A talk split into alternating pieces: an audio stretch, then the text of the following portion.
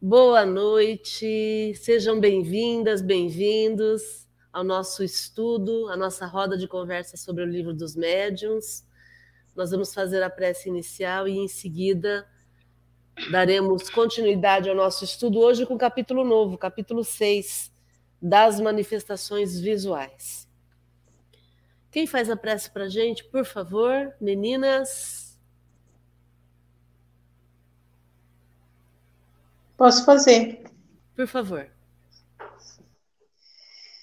Senhor Jesus, estamos novamente aqui com a mente aberta, dispostos a aprender mais e a ouvir tudo aquilo que necessitamos nesse momento para melhor progredir nesta orbe terrena. Agradecemos a todos os protetores, benfazejos, espíritos que nos acompanham e, e, que, e que, nos proporcionam essa, esse estudo e que estejamos abertos e, e, possamos aproveitar ao máximo tudo que for explanado no dia de hoje, nos esforçando ao máximo também para praticar em nosso dia a dia. Que assim seja.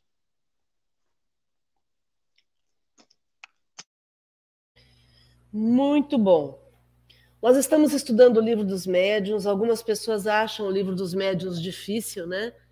Mas na verdade é porque de repente não tiveram ainda o cuidado de parar para ler, para entender, porque o livro dos médiuns também é chamado por Kardec de espiritismo experimental ou guia dos médiuns e dos evocadores. Está lá no, no comecinho né, da descrição do livro dos médiuns. Então a gente aproveita para aprender, para entender através da fonte, que é Kardec. Hoje a gente vai ler os itens 100 seguintes. No item 100, então, capítulo 6 das manifestações visuais, item 100. De todas as manifestações espíritas, as mais interessantes, sem contestação possível, são aquelas por meio das quais os espíritos se tornam visíveis. Pela explicação deste fenômeno, pela explicação deste fenômeno, se verá que ele não é mais sobrenatural do que os outros. Vamos apresentar, primeiramente, as respostas que os espíritos deram acerca do assunto. Então vamos lá. Kardec já começa dizendo que ver espíritos não é algo mais sobrenatural do que qualquer outro fenômeno é, é, espírita. E aí agora ele vai, ele vai desenvolver ao longo desse capítulo 30 itens, onde ele vai fazer um apanhado sobre como acontecem as manifestações visuais, para tirar qualquer tipo de mito, qualquer tipo de dúvida que as pessoas tenham, né? Então ele já começa dizendo que ver espíritos não é algo mais sobrenatural do que qualquer outra outro fenômeno espiritual. OK? Bem-vindos, Jorge Malu. Vamos lá. Boa noite, gente. Boa noite. Eu vou ler o primeiro. Podem os espíritos tornar-se visíveis? Podem, sobretudo durante o sono Entretanto, algumas pessoas os veem quando acordadas, porém isso é mais raro. Aí a nota de Kardec. Enquanto o corpo repousa, o espírito se desprende dos laços materiais, fica mais livre e pode mais facilmente ver os outros espíritos, entrando com eles em comunicação. O sonho não é senão a recordação desse estado. Quando de nada nos lembramos, disse que não sonhamos, mas nem por isso a alma deixou de ver e de gozar da sua liberdade. Aqui nos ocupamos especialmente com as aparições no estado de vigília. Aí tem um, uma nota, número um, onde Kardec pede para a gente ir lá no Livro dos Espíritos, na questão 409, quando ele está estudando o sono e os sonhos, e aí, na questão 409 do Livro dos Espíritos, diz assim: frequentemente, a pergunta, né? Frequentemente, em um estado que não é ainda de sonolência, quando temos os olhos fechados, vemos imagens distintas, figuras das quais apreendemos os mais minuciosos detalhes. É isso um efeito de visão ou de imaginação?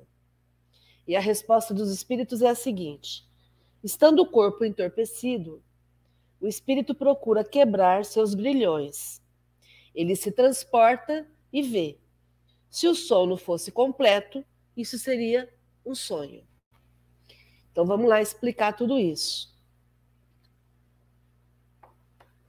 Então podem os espíritos se tornarem visíveis? Sim. Principalmente durante o sono. Aqui a gente vai tratar especialmente dessa situação, né?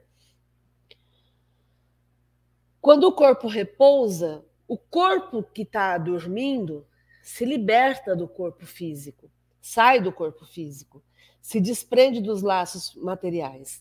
E aí, esse corpo consegue enxergar o mundo espiritual, a, a, a dimensão espiritual.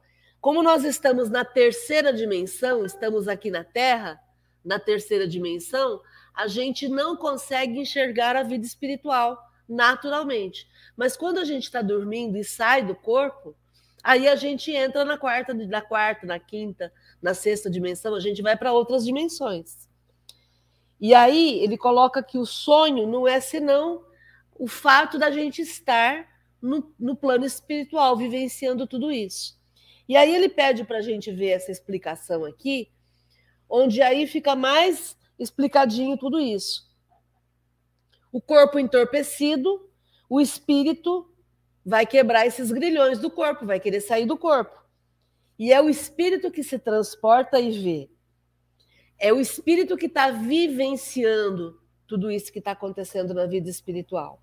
Então, por isso que o Kardec coloca lá no começo que ver espíritos não é nada de sobrenatural. É um fenômeno natural que acontece com todo mundo que tem corpo, que dorme e que se desprende do corpo. Certo? E aí, gente, comentários?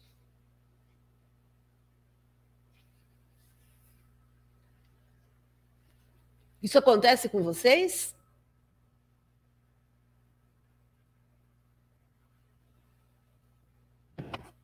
O que vocês me dizem?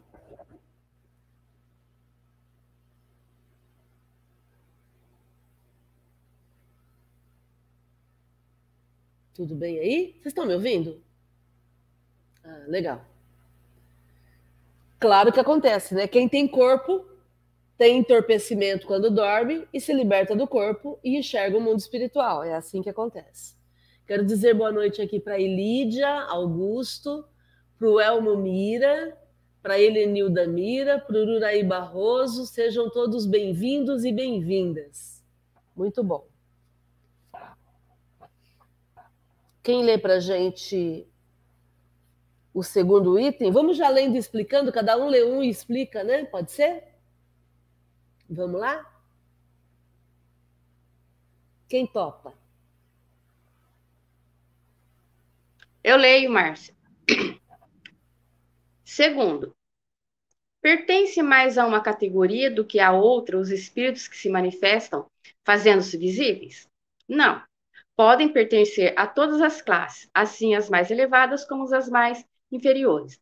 Quer dizer, não tem diferença se é uma classe mais elevada de espíritos ou uma classe mais inferior. Todos os espíritos têm essa capacidade de se apresentar visivelmente, em sonho, como também pessoalmente, principalmente os médiums, né, veem eles ó, sentarem dormindo. Mas em sonhos, especialmente, todo tipo de espírito, tanto elevado como não, ele pode se apresentar para a gente, né? Porque a gente também vai estar em espírito. É, aí a gente pensa assim, como, da mesma forma que quando eu estou dormindo, eu me desprendo do meu corpo e eu vou para a dimensão espiritual e eu tenho todas essas percepções, o espírito, pelo fato dele ser espírito, ele também tem essa condição. Então, é uma condição material, e no caso dos espíritos, material ainda, mas um material mais sutil. Então, isso é uma condição de todos os espíritos, não importa a evolução. O Rê, lê mais uns dois para a gente, vai comentando, pode ser? Terceiro, a todos os espíritos é dado manifestarem-se visivelmente? Todos o podem, mas nem sempre têm permissão para fazê-lo ou querem. Então, como nós falamos, todas as categorias, todos eles têm essa capacidade de se apresentar visível. Mas tem alguns que não querem, não estão preocupados em se manifestar. E tem alguns, eu não sei o porquê do motivo, que não é permitido ele se apresentar para tal pessoa em sonho ou pessoalmente. Mas todos têm essa capacidade. Mas tem aqui, ele, ele quer, se ele quer ou não, aí é, é ele que vai decidir se ele quer se apresentar para nós ou não. Então, Rê, nessa, nessa situação, imagina assim, uma pessoa que está com a saúde frágil, tá com, como os antigos diziam, está com o coração fraco. Imagina, essa pessoa não pode sofrer fortes emoções, ela não pode ter uma comoção. Então, esse é um dos casos em que vai ser impedido que essa pessoa se encontre com alguém que vai mexer muito com as emoções dela. Por quê? Porque está com a saúde frágil. Né? Da mesma forma que, por exemplo, tem, existem situações de gravidez de risco em que a pessoa não pode ser submetida a um, a um susto, a uma comoção. Então, é nessas circunstâncias que a gente entende que o espírito, ele até está ali, mas ele não tem permissão de se, de se mostrar, né? Ele vai ficar ao lado ali, mas ele não vai se tornar visível, porque pode ser piorar o estado de saúde dessa pessoa, saúde mental ou saúde física, né? Quarta, que fim objetivam os espíritos que se manifestam visivelmente? Isso depende. De acordo com as suas naturezas, o fim pode ser bom ou mal. Aqui então, vai depender do tipo do espírito. Ele vai poder se apresentar visivelmente para nós para auxiliar, para ajudar a resolver alguma coisa, ou também como vai, ele vai querer se apresentar para assustar, para prejudicar alguma coisa. Vai depender de cada caso, de cada situação, de cada espírito. Legal, Rê. Quem continua lendo, gente? Vamos lá? Eu posso ler, mas. Por favor. É, quinta. Como lhes pode ser permitido manifestar-se quando para mal fim? Nesse caso é para experimentar os que a quem eles aparecem. Pode ser má intenção do espírito e bom resultado. É, aí pode ser que ele apareça para te assustar, mas no final das contas o resultado pode ser bom. Não sei se foi, não sei se eu entendi, se é, se é dessa forma que eu entendi, está certo. Vamos ler o próximo que você vai, a gente vai conseguir entender. Tá. Sexto, qual pode ser o fim que tem em vista o espírito que se torna visível com má intenção? Amedrontar e muitas vezes vingar-se. É. A, a, pergunta que eu faço aqui em relação a esses seis itens que foram é, que a gente estudou, né, que a gente analisou, é, o livre arbítrio existe para os espíritos também? Sim, sempre. Do mesmo jeito que existe o livre arbítrio para os encar encarnados. Por exemplo, eu passo por você na rua. Eu posso passar por você e te dar um soco. Eu tenho esse livre arbítrio. Eu também posso passar por você e dizer bom dia. Entendeu? Então, da mesma forma que existe o livre-arbítrio para os encarnados, existe para os espíritos. Agora, sempre os espíritos, como a gente tem estudado, eles trabalham com um fim útil. Então, para que, que ele vai se apresentar para mim ou para você? Com que objetivo? Entendeu? E aí, quando isso é possível, vamos supor que, que eu estou fazendo alguma coisa errada, eu estou prejudicando alguém. E aí um espírito aparece para mim bravo. E aí isso pode me fazer repensar naquela ação que eu estou fazendo. Tipo assim, nossa, achei que eu estava sozinha e eu não estou. Ah, é melhor eu, eu rever meus valores. Então, esse é o fim útil que pode acontecer de uma situação que era uma situação qualquer. A gente tem que entender que eles sempre vão aproveitar as oportunidades.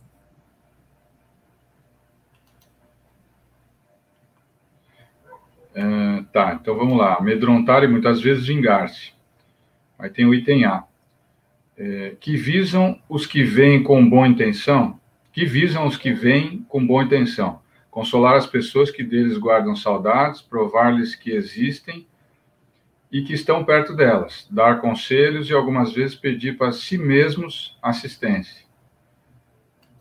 É, eles não vêm só para ajudar também, muitas vezes podem vir também para pedir ajuda, né? Matar saudades, né? Que nem a Malu falou aqui.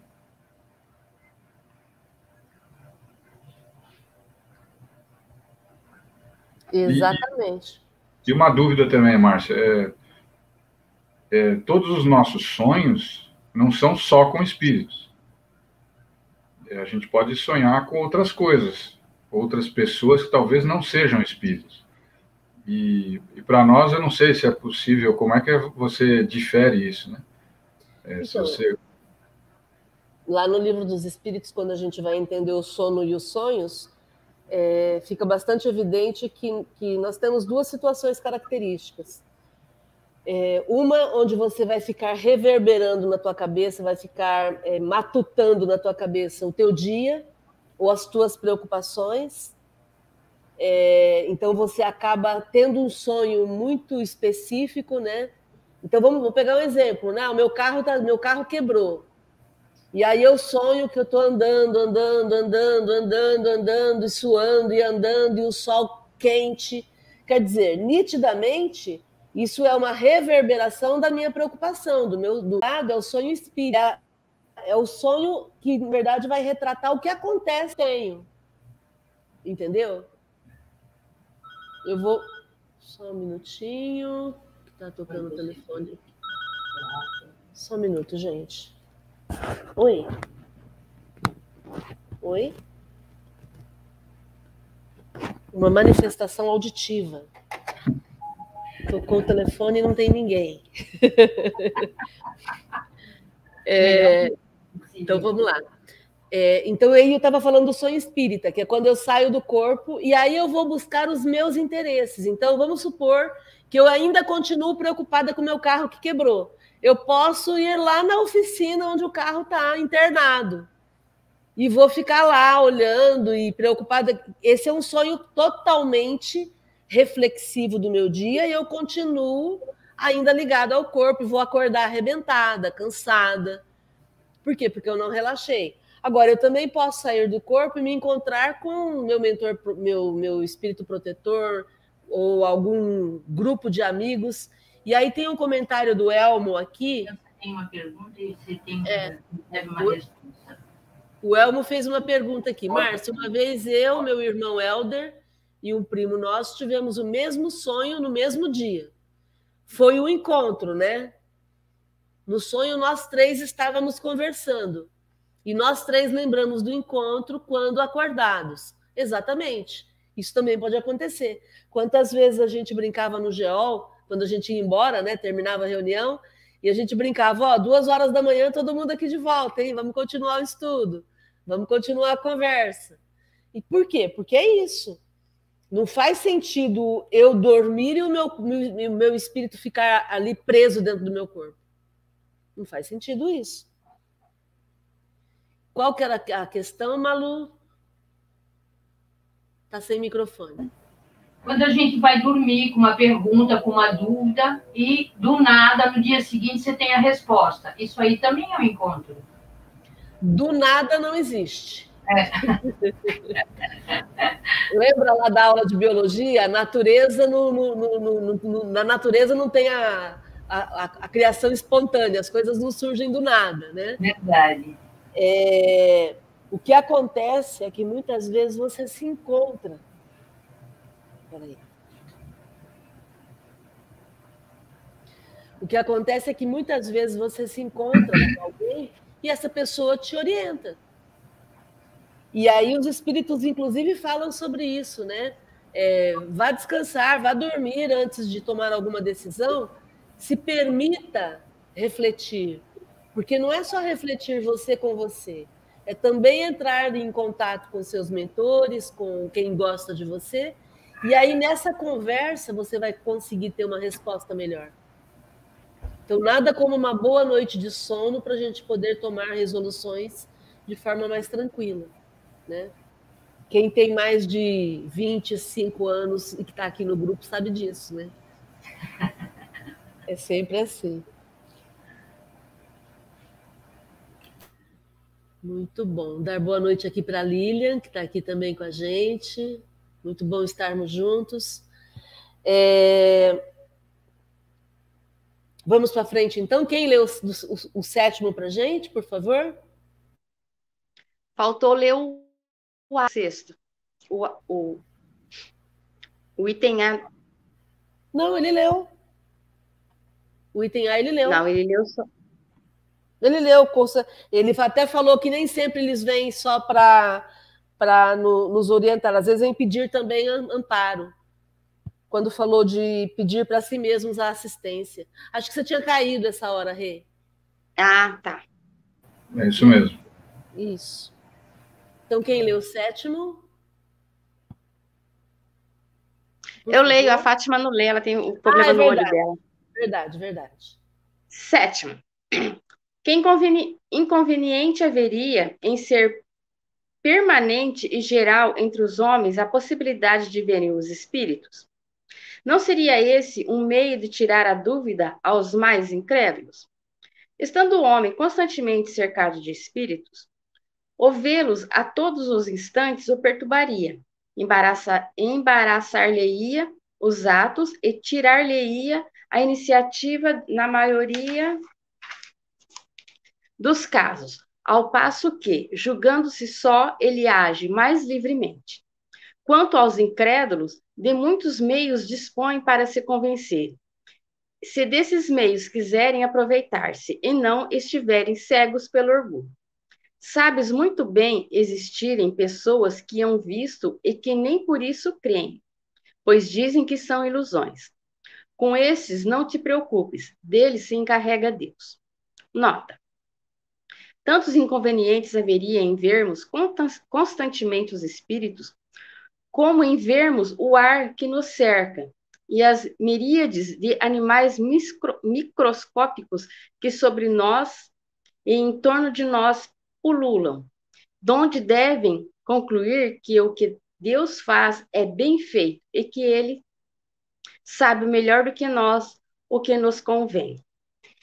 É, que a gente está cercado de espíritos, nós sabemos. Agora, seria muito inconveniente a gente ficar vendo todo o tempo eles. A gente não ia ter privacidade, em primeiro lugar, né? Porque em todo lugar eles vão, vão estar. A gente pensa que a gente está aqui sozinho em casa na privacidade, mas vai ter um espírito aqui. Já pensou se eu vou ficar vendo ele? Como que vai ser? Eu vou tomar banho e ele vai estar tá me vendo? não tem como. E, e os incrédulos? Tem muitos que veem, não creem, não tem, não, não é porque ele vai aparecer para um incrédulo que ele vai acreditar, porque nem todos, quando vêm, acreditam. A maioria vem e não acredita, ainda fica na dúvida, fala que é ilusão. E é que nem ele fala aqui na, na, na nota o Kardec, né? Já pensou se a gente pudesse ver tudo? O ar que cerca nós, os, os micróbios que tem no ar, em tudo que tem, os micro-organismos que a gente não enxerga. Se a gente fosse enxergar tudo isso, como que a gente ia ficar? A gente não ia ter medo de, de, respirar, de tocar nas coisas. Assim, eu acho que com os espíritos ia ser a mesma coisa. Se a gente pudesse ver todos eles. Porque a gente vai ver tanto os espíritos bonitinhos, como a gente iria ver os espíritos que não são bonitinhos, né? Porque tem muitos espíritos que são revoltados, que eles têm uma aparência feia. É, isso é, é eu que eu entendi. Uhum. E é legal isso que você está colocando, porque a gente está na vida física. Então, se eu estou na vida física, eu tenho que viver a vida física e não ficar o tempo todo entrando em comunicação com os espíritos. Eles estão aí? Sim. Eles interferem na nossa vida? Sim. Mas se eu não tenho essa interação o tempo todo com eles, eu vou me preocupar em viver a minha vida e fazer as coisas funcionarem para mim enquanto estou encarnado. Né? Então, esse, essa é a ordem natural das coisas. Né? Muito bom. O Uraí está lembrando, deixa eu testar um negócio aqui que eu acho que vai dar certo. Quer ver? Hum, olha que legal, descobri um negócio. O Uraí está dizendo aqui que são três tipos de sonhos. Os espirituais, que é espírito com espírito, que é o que a gente já falou. Os reflexivos, que é quando eu uso o meu inconsciente, fico reverberando o que aconteceu comigo, os pensamentos do meu dia a dia, os acontecimentos do dia a dia, e aí eu, eu levo isso para o meu sonho. E os regressivos. Os regressivos a gente quase não fala, né? Mas são aquelas memórias de existências passadas que todo mundo tem. Então, quando você sai do seu corpo e você tá o corpo dormindo, quando você sai do corpo, você tem acesso muitas vezes às memórias das suas vidas passadas. E aí você pode reverberar algum tipo de lembrança do passado, principalmente quando você bate isso com algum acontecimento do dia a dia. Então, se aconteceu alguma coisa que aflora alguma memória do passado, quando você sai do corpo e aí você vai ter toda a visão do teu passado, você pode acabar sonhando com isso de uma forma mais efetiva, né? Muito bom, Lurei, gratidão. Dar boa noite para a Adriana. Ô, Márcia. Oi? E quando, e quando, eu tenho a impressão na vida uh, normal, no dia a dia, de que eu já conheço aquela pessoa, eu já passei por aquela experiência, existe um, um déjà vu como é que isso aí também é, é uma vida passada? É...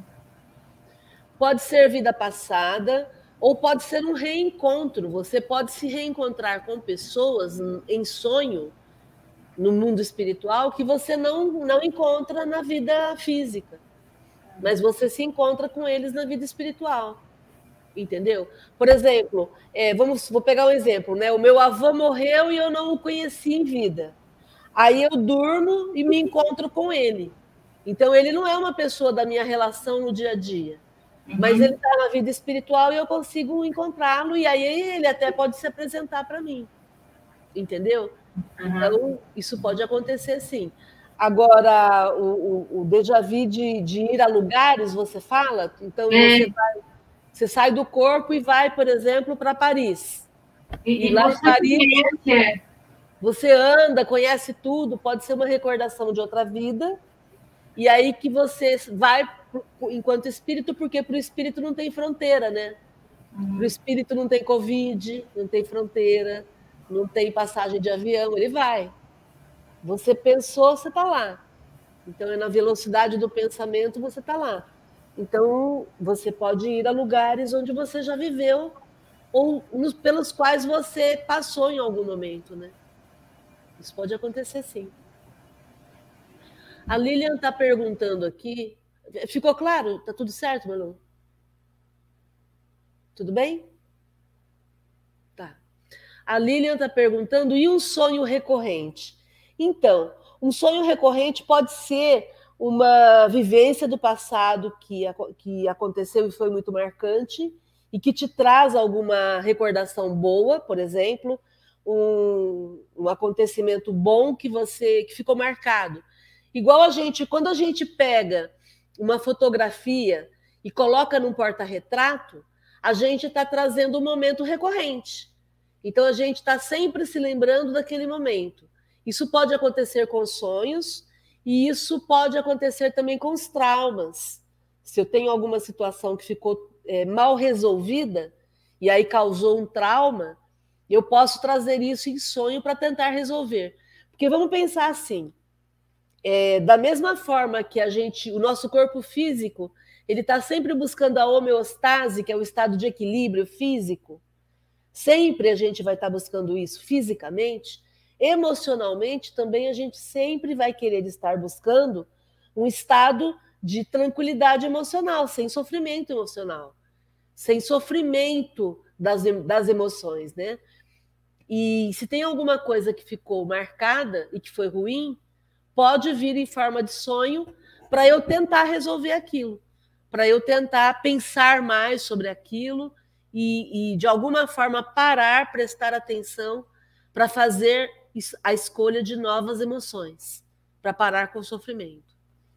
É, é, como se eu pegasse um, um papel que estava guardado, trago, para poder analisar e dar prosseguimento, dar andamento naquilo ou vai para o lixo, ou vai ser resolvido.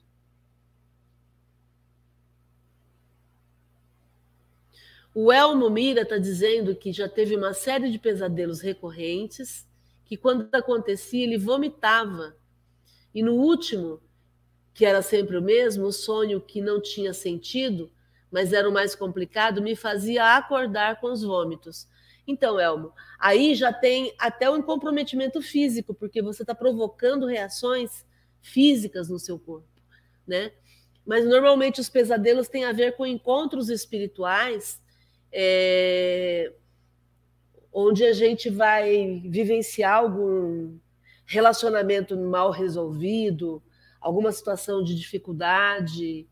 É, normalmente pesadelos têm a ver com acontecimentos, né? Ou essa reverberação. O que, que é reverberar? É ficar ecoando aquilo na minha cabeça. Né? Se eu fico com um assunto, imagina, imagina que eu pego um assunto e eu fico com esse assunto aqui, ó, na minha frente, ó.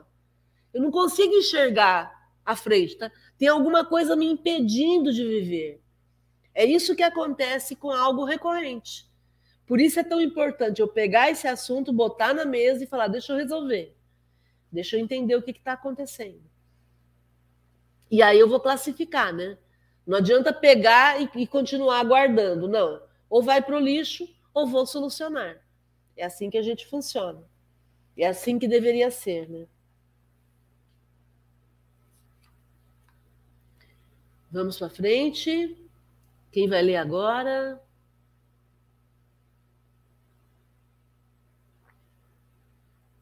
Oitavo parágrafo. Quer que eu continue lendo, Márcia? Eu continuo. Pode ser. Oitavo. Uma vez que há inconveniente em vermos os espíritos, por que em certos casos isso é permitido? Para dar ao homem uma prova de que nem tudo morre com o corpo, que a alma conserva sua individualidade após a morte. A visão passageira basta para essa prova e para testar a presença de amigos ao vosso lado, e não oferece os inconvenientes da visão constante. Acho, eu acho que aqui não tem nem o que explicar, né, Márcia? Já está bem explicadinho. É permitido porque é provar que não é que o corpo morreu, acabou. O corpo morre, mas o espírito continua. Ele é um ser individualizado e ele vai continuar vivo e, e é o nosso lado. E é importante entender que essa visão passageira tem que ser passageira exatamente para não atrapalhar a vida. É. Né? Eu, eu, vou encontrar, é como se eu olhasse e falasse, ah, tá, tá, ele está ali, ok. Mas eu preciso continuar com meu foco aqui na minha vida material, né? Não vou ficar presa a ele. Isso. Lê o nono também, Rê? Nono. Nos mundos mais adiantados, que o nosso, os espíritos são vistos com mais frequência do que entre nós? Quanto mais o homem se aproxima da natureza espiritual, tanto mais facilmente se põe em comunicação com os espíritos. A grosseria do nosso envoltório é que dificulta e torna rara a percepção dos seres etéreos. Ou seja, quanto mais elevado é o espírito, mais sutil é a matéria, então ele tem mais facilidade de enxergar o mundo espiritual. Porque como nós aqui na Terra, o nosso corpo é mais grosseiro, então a nossa visão é mais grosseira, então dificulta um pouco a enxergar o mundo espiritual. Agora, num, num, plane... num mundo mais evoluído, que os espíritos são mais evoluídos, que são mais etéreo a matéria, é mais fácil essa comunicação entre o mundo material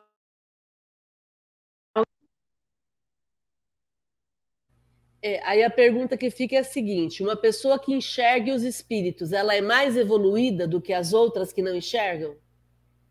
Não. Não necessariamente. Não necessariamente. Porque a mediunidade é. não é exclusividade, como antigamente se falava, que o médium é uma pessoa escolhida que era privilegiada. Não. Pelo que a gente estuda, a mediunidade não tem esse dom de privilégio a maioria dos médiums, na verdade, fracassaram e feio em outras vidas, e hoje eles são incumbidos de, de ter essa mediunidade para resgatar um pouco dos débitos deles e auxiliar os espíritos que estão necessitados.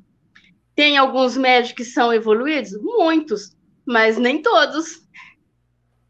Como, como nós vemos nas páginas policiais, né? Mediunidade isso. não é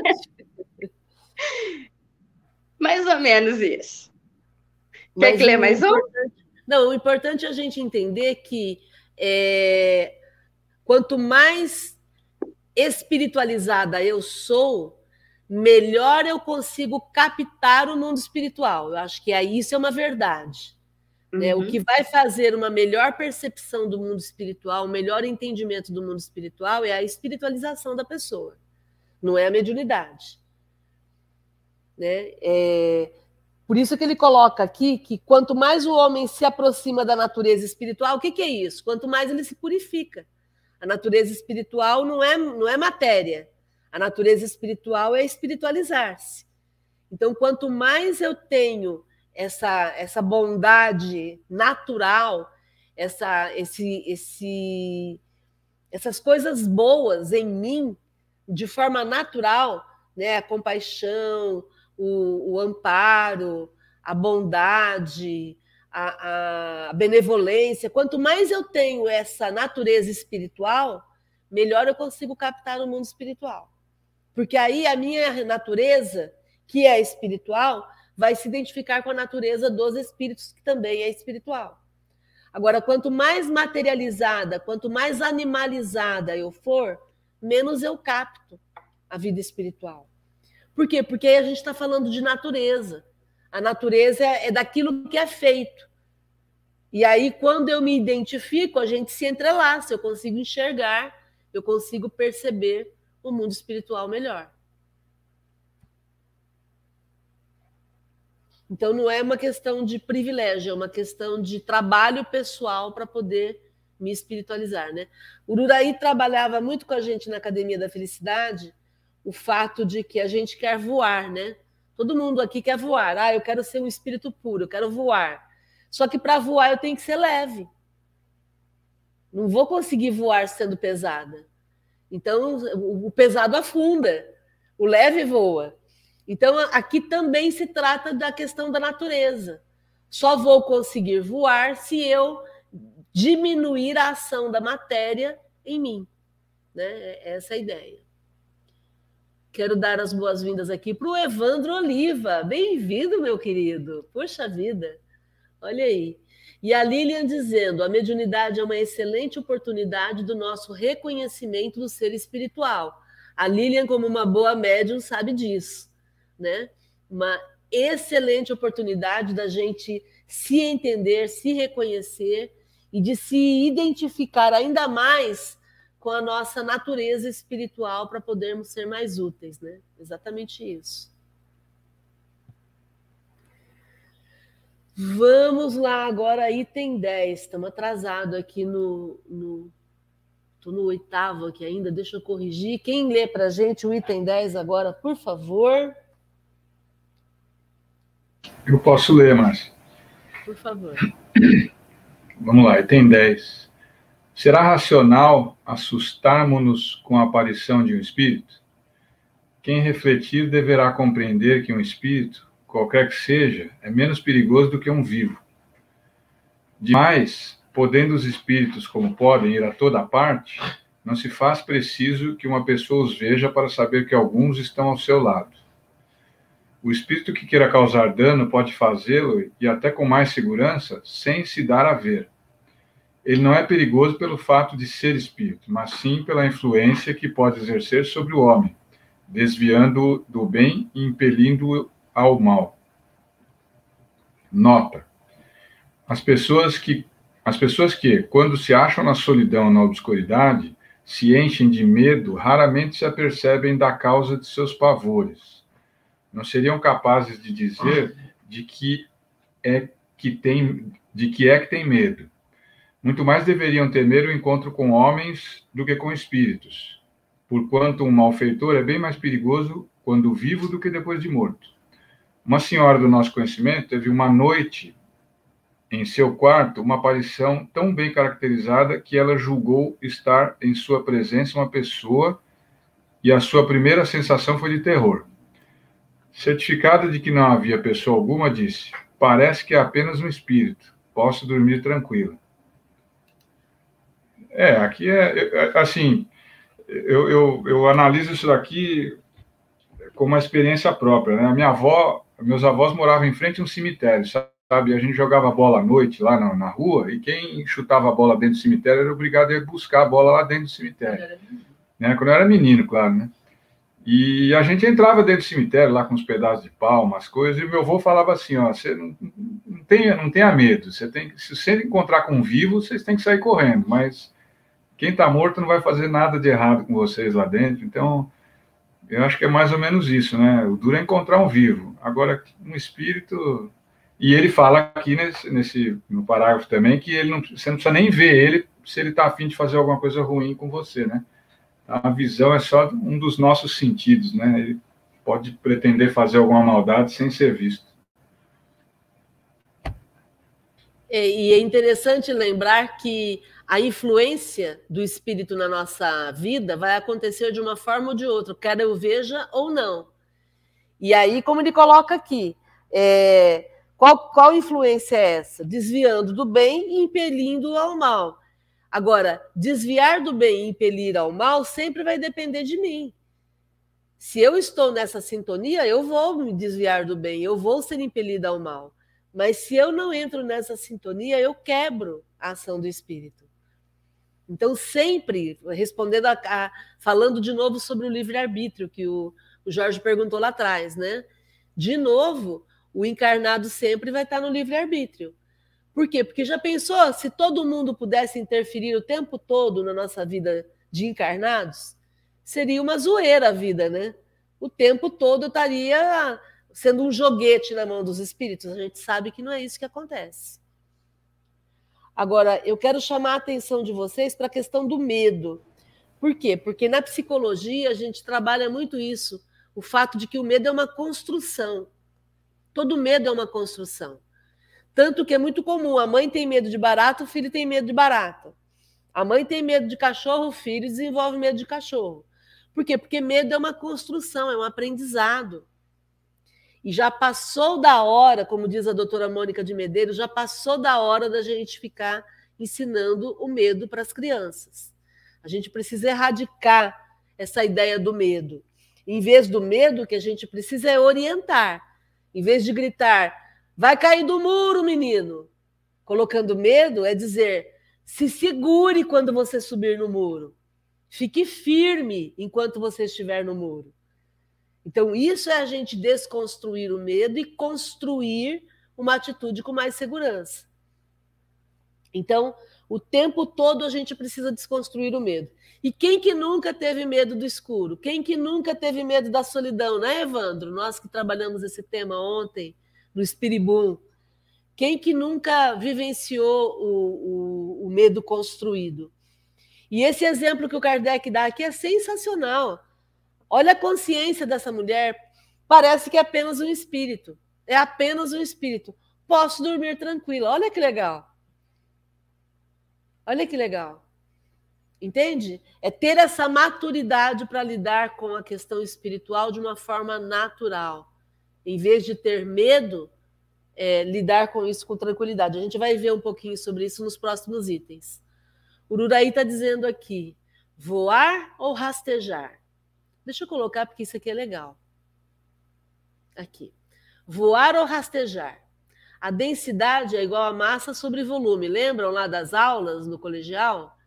Quanto menor a densidade da matéria, diminuindo o materialismo na gente, maior o volume, que é a expansão da luz, o aumento da, do espiritualismo, do amor. Então, quanto, quanto menos Quanto menos densidade, maior o volume. Quanto menos matéria, maior a luz. Aí a gente voa. Era isso que o Uraí trabalhava. Desculpa, gente. Era isso que ele trabalhava com a gente na Academia da Felicidade, sempre nos ensinando a irmos rompendo a nossa dependência da matéria seja em qualquer sentido, né? Por quê? Para que a gente possa expandir mais a nossa luz e voar. Gratidão, Ururaí.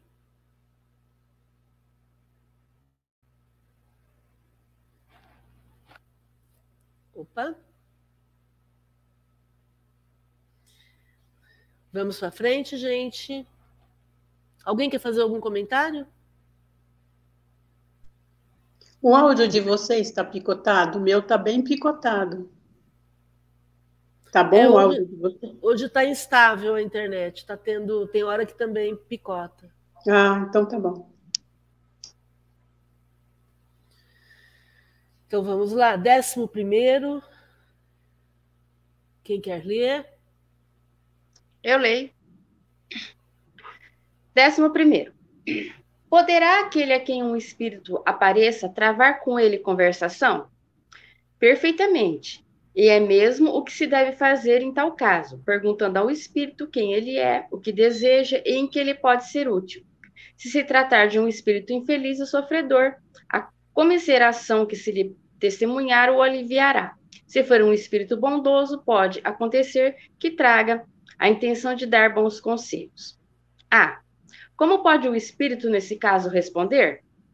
Algumas vezes o faz por meio de sons articulados, como faria uma pessoa viva.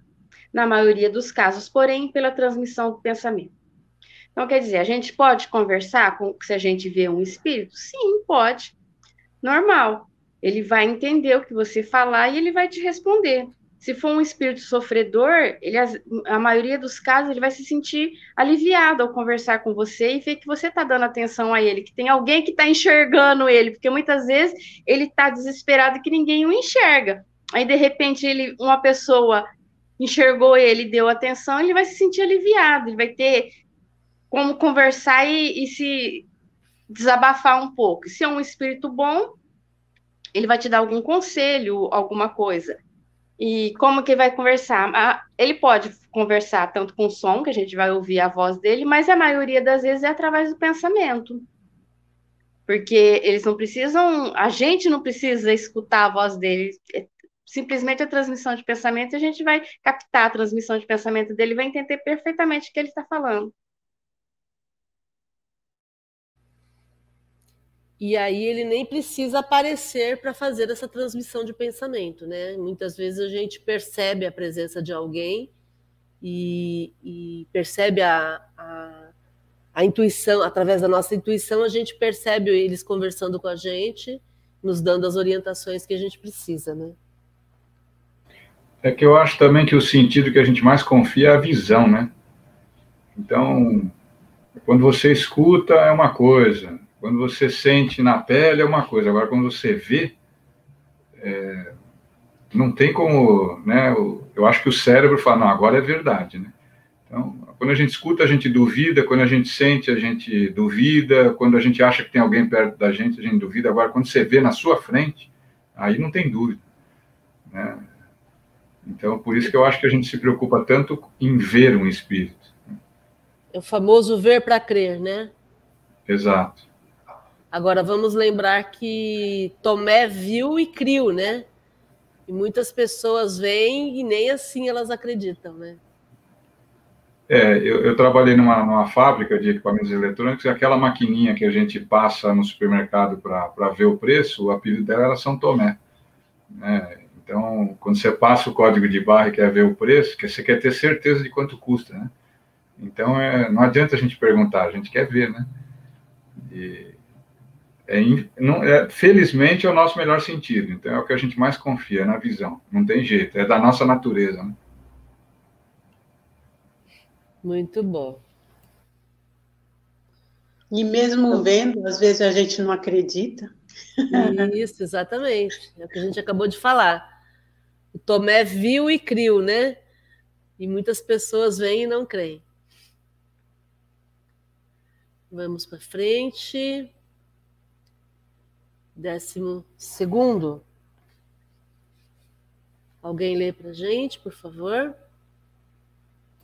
Eu posso ler, Márcio. Okay. É, décimo segundo. Os espíritos que aparecem com asas têm-nas realmente ou essas asas são apenas uma aparência simbólica? Os espíritos não têm asas, nem de tal coisa precisam, visto que podem ir a toda parte como espíritos aparece de maneira, aparecem da maneira porque precisam impressionar a pessoa a quem se mostram. Assim é que uns aparecerão com trajes comuns, outros envoltos em amplas roupagens, alguns com asas, como atributo da categoria espiritual a que pertence. É, acho que aí é, é uma questão de, de, de, Ele vai tentar convencer você de alguma forma, né? Pode ser que um apareça mal vestido, outro apareça bem vestido, outro apareça vestido de noiva, outro apareça com asa. Então, é uma forma também de tentar te convencer de alguma coisa, né? Eu acho que asa é, é, é, é da nossa natureza também, né? Tudo que vem tudo que é superior a gente, a gente acha que tem asa, né? Então, anjos, demônios, espíritos, geralmente eles são alados, né, nos filmes, né? Então, eu acho que asa é mais um, como diz aí o, no parágrafo, uma coisa mais simbólica. É, e é interessante que, por exemplo, a auréola dos santos, a gente sabe que em algum momento alguém viu um espírito de luz, um espírito iluminado, e aí, normalmente, vai estar iluminado é, é, é, o chakra coronário, né? que é o ponto de luz, que é o que vai se abrir para a visão espiritual. E é, e é essa luz que as pessoas é, é, traduziram como sendo a aura dos santos. Né? É, é, sempre vai ter aura um espírito superior, que é o mesmo processo. Agora, se uma pessoa, se o espírito se, se apresenta para a gente com uma roupa comum, não vai chamar atenção. Agora, se ele apresenta, por exemplo, se ele se apresenta é, com uma, uma asa, com uma, uma, um manto, a gente sempre vai associar aqueles espíritos que a gente já ouviu falar que tinham aquela característica. Então, normalmente vai ser para ser reconhecido. Né? igual você falou assim, vestido de noiva, né? Então, uma pessoa, uma parente minha que morreu no dia do casamento, faz todo sentido ela aparecer vestida de noiva. Para quê? Para que eu possa fazer uma associação que é aquela pessoa. Entende? Então, sempre vai ser uma característica para a gente poder reconhecer. Do mesmo jeito que quando a gente desencarnar, a gente vai manter a aparência que a gente tinha na última existência. E aí a gente vai vai estar tá utilizando é, é, essa, essa aparência para que a gente possa, de alguma forma, ser reconhecido. Né? O Uraí está me corrigindo aqui, é viu e creu. Tá, eu, eu achava que era crio. Ok. Então vamos lá. Vamos para frente. Quem lê o próximo?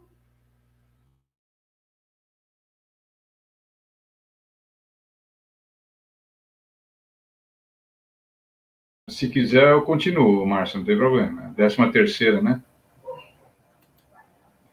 Décima terceira. As pessoas que vemos em sonhos são sempre as que parecem ser pelo seu aspecto, quase sempre são mesmo são mesmo as que os vossos espíritos buscam, ou que venham ao encontro deles. É, aqui é a aparência, né? É, é, é, não adianta a pessoa aparecer, o espírito aparecer com uma outra aparência que talvez não tenha sentido nenhum para você, né?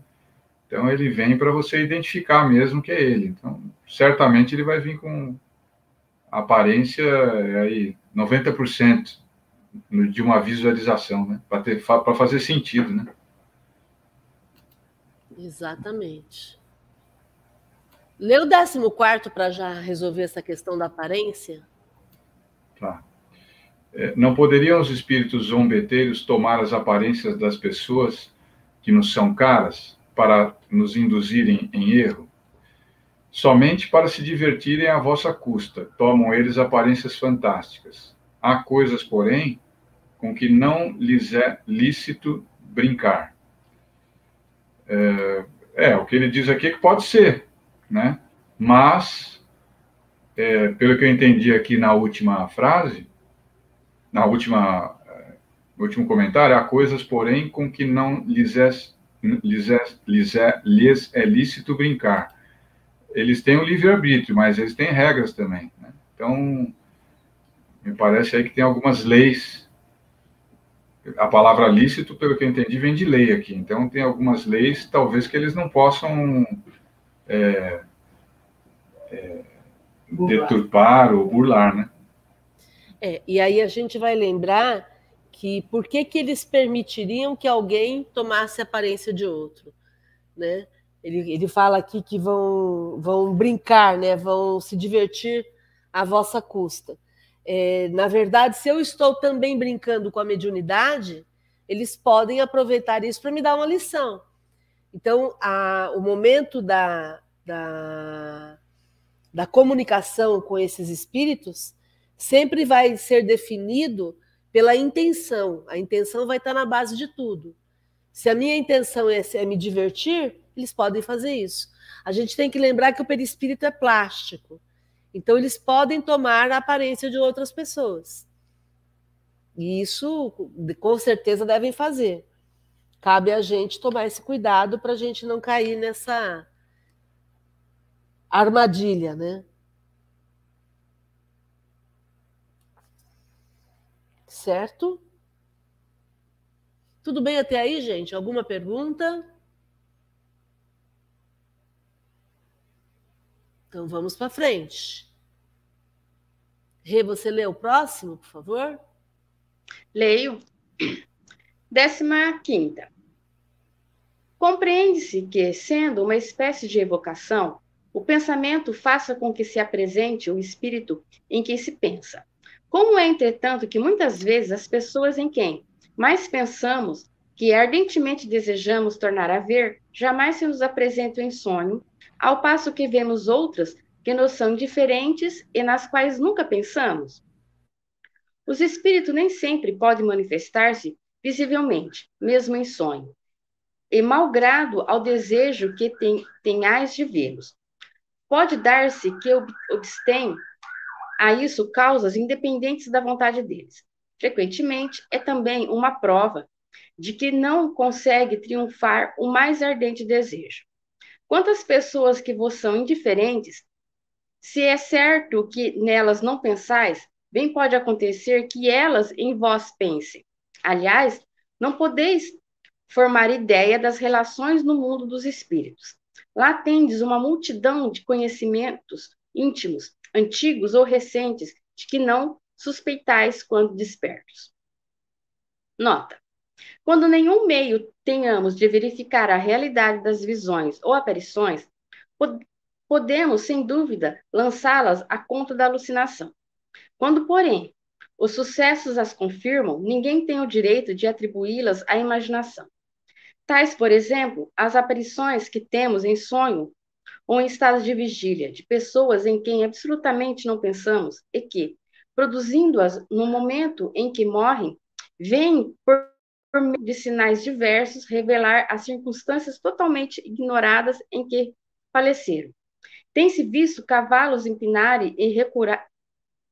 recusarem caminhar para a frente por motivo de aparições que assustam os cavaleiros e os montam. Embora se admita que a imaginação desempenhe aí algum papel, quando o fato se passa com os homens, ninguém certamente negará que ela nada tem a ver com o caso, quando esse se dá com os animais. Acresce que, se fosse exato que as imagens que vemos em sonho são sempre efeito das nossas preocupações, quando acordados, não haveria como explicar que nunca sonhei, sonhemos, conforme se verifica frequentemente, com aquilo em que, que mais pensamos. Bom, então a gente realmente a gente já estudou, a gente sabe que o pensamento é uma evocação. Quando você pensa em algum espírito, você o está evocando. Agora, por que que muitas vezes a gente pensa, a gente evoca, a gente solicita que a gente sonhe com essa pessoa e você não consegue sonhar com ela? Nossa, são várias, pode ser várias as razões. Ela não pode não pode se comunicar com você, ela ela está fazendo alguma missão em outro lugar que ela não pode se deslocar para vir comunicar com você. É uma prova você não poder vê-la novamente por enquanto. São várias questões. Aí ele fala aqui, por que que às vezes a gente sonha com pessoas que a gente nem tem uma indiferença que a gente nem conhece? A gente não, não solicitou sonhar com ela, a gente não evocou. Mas e ela? Ela tem o nosso conhecimento, às vezes a gente não se lembra, mas no, no, no, mundo espiritual a gente se recorda de muita coisa. Às vezes ela tem a, a, necessidade de se reencontrar com nós, ela teve esse pensamento, ela que invocou nosso espírito para se encontrar com ela. Por isso que às vezes a gente sonha com pessoas que a gente nem imagina que conhece, e no sonho a gente está ali conversando numa boa, como se fossem velhos amigos. E aqui, quando ele fala aqui que do, dos cavalos aqui que empinam, realmente, né, o, se não me engano, nós já estudamos em alguns livros que os animais, eles têm essa capacidade, né, Márcia, de enxergar o espírito. Então, como eles falam aqui da, do cavalo, não só o cavalo, muitos animais, eles têm essa capacidade de enxergar um espírito e eles se assustam. Agora, o resto você explica. Não, você já explicou tudo, é isso mesmo. É, são situações em que é, é, é, a única coisa que faltou, faltou falar é, é, o fato de que as pessoas podem dizer que é uma alucinação de quem está encarnado, né? Ah, a pessoa teve uma alucinação, mas e o cavalo? O cavalo não tem pensamento encadeado, né? Como é que ele vai ter uma alucinação e vai, e vai ver um, algo que não existe, né? Então é muito mais fácil a gente entender que existe sim, que é um espírito sim, que ele viu o espírito e por isso é que ele empacou e está tudo certo. Agora, cuidado com o que você pensa, né? Porque aquilo que você pensa, você atrai. E aquilo que você atrai, acontece. Então, eu acho que a gente pode encerrar com essa reflexão aí, a importância dos nossos pensamentos até quando a gente está dormindo. Olha, olha só que coisa, né? Certo, gente? Bom, nós vamos encerrar aqui. Alguém quer fazer algum comentário? Então tá bom. Vamos agradecer a todos aqueles que participaram na internet, agradecer ao Jorge Amalu, a Fátima, a Regina, e agradecer aos nossos mentores espirituais pela possibilidade de fazermos esse estudo mesmo à distância procurando manter a nossa sintonia com os amigos espirituais que coordenam o GEOL e que nos possibilitam tanto aprendizado que podemos utilizar para a nossa transformação pessoal. Gratidão, Jesus, gratidão, Kardec, gratidão, mentores espirituais que nos assistem, por essa noite abençoada de estudos que nós continuemos nesse esforço de conhecer para nos libertar, que possamos fazer a nossa, a nossa vida, fazer da nossa vida uma oportunidade única, ímpar, de melhoria pessoal enquanto pessoas encarnadas, de melhoria enquanto espíritos que estamos numa constante evolução, mas que aproveitemos de fato essa oportunidade rompendo com o nosso homem velho, aquela pessoa velha que tantas vezes nos colocou em situações difíceis e abrindo a nossa mente para o ser espiritual que podemos ser. Mais leve, mais menos denso, mais leve e mais capaz de voar. Que possamos aproveitar essa oportunidade e nos transformarmos em pessoas mais leves, mais tranquilas, mais capazes de deixar transparecer a nossa espiritualidade. Gratidão, Jesus, gratidão, amigos, e que tenhamos o restante de semana bastante feliz e iluminada. Gratidão a todos vocês. Fiquem bem. Até mais. Até mais. Tchau, tchau. Até mais, gente. Boa noite. Boa noite.